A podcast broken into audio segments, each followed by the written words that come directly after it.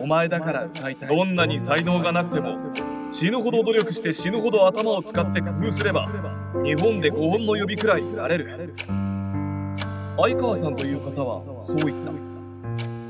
彼の話を聞いていて僕も彼のようになりたいと毛利君プロ野球の国家独唱やらない？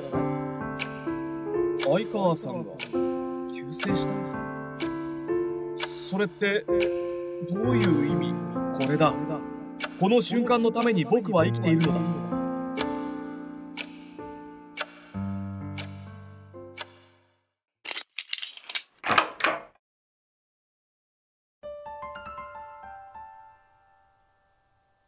毛利大輔。エピソード1骨の病気でスポーツができない体に。それをきっかけに音楽に出会う。僕の太ももからそんな音がした。今までは聞いたことがないような音だ。立ち上がれなくなりすぐに病院に運ばれた。あれは中学2年の春休み。僕は二度とスポーツができない体になってしまった。当時はスラムダンクが流行っていてそれに憧れた僕は毎週末に体育館でバスケットをしていた。ちなみに部活は水泳部だった。その日は女子生徒も一緒にプレーしていてかっこつけたいと思った。ルカワみたいにかっこいい技を決めようと思ってジャンプしたら着地した時に左足から聞いたことがないような音がしたのだ。病院での診断は良性骨腫瘍医師からは二度とスポーツができないと言われた。診察室に僕の泣き声が響いた。僕はチームプレーが好きだった。スポーツに打ち込んでいたのもみんなで協力するのが好きだったからだ。それがもうできない。目の前が真っ暗になった。それからの日々は希望を失って生きていた。そんなある日中学の校歌を歌う機会があった。僕の中学は校歌が20分以上もあって男子ソロ女子ソロという役割があったくらいだ。僕は男子ソロで2位だった。僕は昔から器用貧乏で何をやっても70点だった。足の速さはクラスで4位とかで勉強でも抜きんでることはできなかった。音楽でもそれは同じで合唱でも2位が限界だった。高校に入った後男子ソロで1位だった友人が合唱部に誘ってくれた。お前だから歌いたい。彼はそう言ってくれた。足の骨折のせいでスポーツができなかった僕は迷うことなく入部した。合唱に打ち込む日々が始まった。現在僕がボイストレーナーをやっているのもあの時彼が誘ってくれたことがきっかけだ。足の骨折は辛い思い出だけど器用貧乏だった僕が音楽という打ち込めるものに出会えたのは骨折がきっかけだったのだ。少しきついきっかけだが神様が僕にチャンスをくれたということなのかもしれない。僕が音楽に興味を持ったきっかけはもう一つある。僕の父親は教師だった。彼が勤めていた学校は荒れていて文化祭のたびに校舎のガラスが割れていた。見かねた父は不良グループを集めてこう言った「おいお前らバンド組むぞ!」不良が持っているエネルギーを音楽にぶつけようとしたのだ。役割を決めて猛練習をした。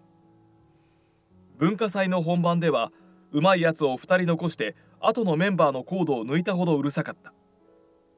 しかしその年の文化祭ではガラスは1枚も割れなかった。こんな風に父はみんなの中心でいた。僕は父を尊敬していて彼のようになりたいと思っていた。父が音楽を通してみんなを巻き込んでいったように僕もボイストレーナーとして誰かに自信を与えたい。エピソード2カリスマ上司との出会い。才能がなくても努力で夢は叶う。どんなに才能がなくても死ぬほど努力して死ぬほど頭を使って工夫すれば日本で5本の指くらいになれる。相川さんという方はそう言った。その言葉が今でも僕を支えている。僕の両親は教師で僕も教師になりたいと思ったのは自然なことだった。宮城県の教育系の大学に進み塾でバイトを始めた。そこで出会ったのが相川さんだ。彼はカリスマ塾講師だったがかつては実業団でバレーボールの選手をしておりオリンピック選手とも渡り合うほどの実力者だった。身長が高いとは言えない相川さんがそこまでのレベルになったのは猛練習のおかげだった。彼は専属のトレーナーを雇って毎日死ぬほど練習した。練習が終わるのは気を失う時だったらしい。そんなレベルで鍛えていたら56秒先が見える境地に達したそうだ。こうなればもう敵なんかいなくなる。実業団で活躍していたが選手生命は唐突に終わりを告げる。練習のしすぎで心臓に負担がかかりこれ以上続けたら本当に死ぬというところまで行ったのだ。その話を聞いた時足の腱と重なる部分があり他人事とは思えなかった。バレーボールを断念した相川さんはテレビのディレクターになった。当時のテレビ局は倍率が1000倍にもなるような超難関だった。どうやったら採用されるかと考えた結果相川さんは子会社の子会社みたいなところにバイトで入社した。そこの社長にひたすら企画書を出しまくった結果一つだけ番組になった企画があった。それが何でも鑑定団だ。何でも鑑定団を作ったのは僕です。という触れ込みで大手の採用試験を受けたところ一発で合格した。これらの経験から相川さんは努力をするのは大切だがする方向を考えるのが重要であると学んだのだという。相川さんはディレクターとして活躍していたがある日先輩にこう言われた女の裸には勝てないんだよ。規制が緩くアイドルのポロリがある水泳大会などがテレビでやってた時代だ。どんないい番組を作っても女の裸には勝てないと悟りすぐに辞表を出した。その後はなぜか教育業界に入りすぐに仙台一のカリスマ塾講師になったのだ。彼の話を聞いていて僕も彼のようになりたいと思った。何か一つのことで抜きんでなければいけない。そう思った時高校時代に打ち込んだ合唱のことを思い出した。僕はシンガーになろうと決めた。すぐにアカペラグループを作り活動を始めた。教師になるために必死で通っていた大学に行かなくなり歌一筋の学校生活になった。両親にも教師にはならないと告げ音楽に打ち込んでいた。自分の声を録音して聞いてみたところダミ声で気持ち悪かった。今までそんなことは気にしてなかったのに初めて声にコンプレックスを抱いたのだ。それをきっかけに声を変える研究をした。時間はかかったが声を変えることはできた。これが今の活動の原点になっている。僕は前向きな性格でどんな困難でもなんとなく乗り越えてしまう。そのルーツは幼稚園時代にある。今日はやってやる。僕はそう決意した。幼稚園の時僕はいじめられっ子だった。いつも殴ってくるやつがいてそいつにはかなわなかった。毎朝登園するのが憂鬱だった。ある日来るなら来いという気分になった。彼がやってきたところをぶん殴ってやった。パンチはクリーンヒットして相手は号泣した。僕も泣いていて取っ組み合いの喧嘩になった。激闘の末僕は勝利したのだ。それから僕は園内で強気になった。あの出来事がなかったら今でも弱虫のままだったかもしれない。エピソード3人とのつながりで仕事は成功。国家独唱までの歩み。2万人の観衆が僕を見つめている。心臓が高鳴る。まさかこんな機会があるとは思わなかった。よかったら俺らの活動に来ない？シンガーソングライターとして活動を始めた頃持ち曲を一つだけ作ってライブハウスで歌っていた。そんな時にギタリストの友人から声をかけられたんだ。彼は難病と闘う子供が持つ夢の実現の手伝いをするボランティア団体。 Make-A-Wish of Japan の仙台支部の関係者で団体のテーマソングを書いてくれないかと依頼を受けたのだ。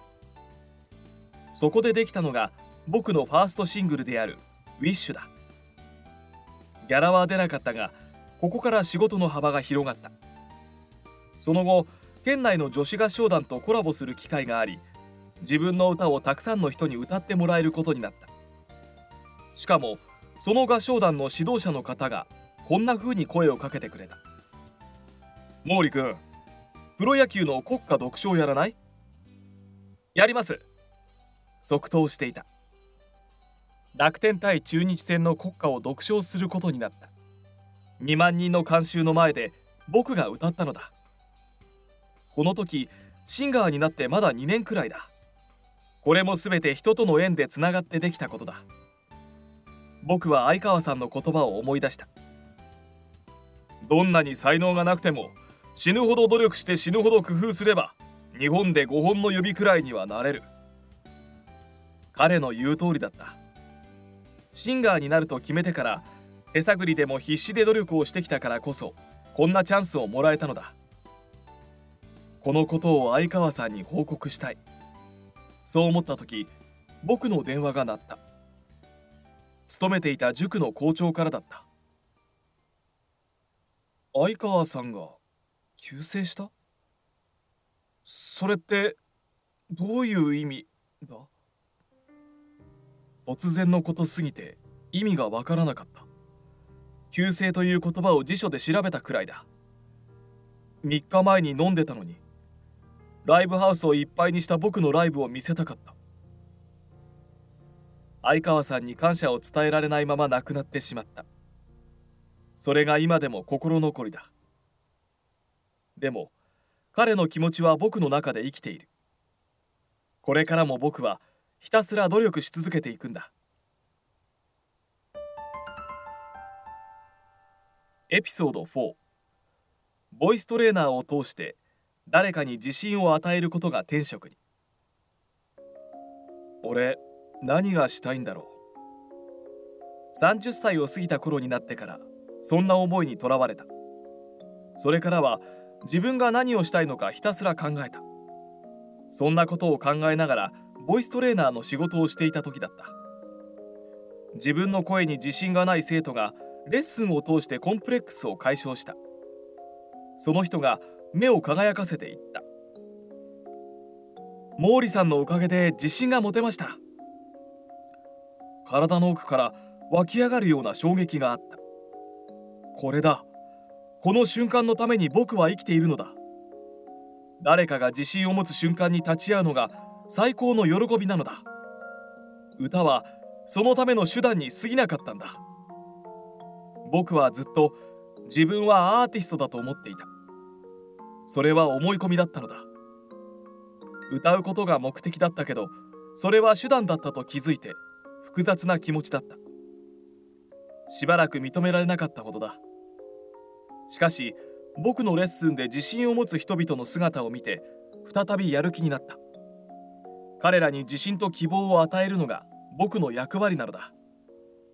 教え導くこと。それが天職だ。毛利大輔はボイストレーナーなんだ。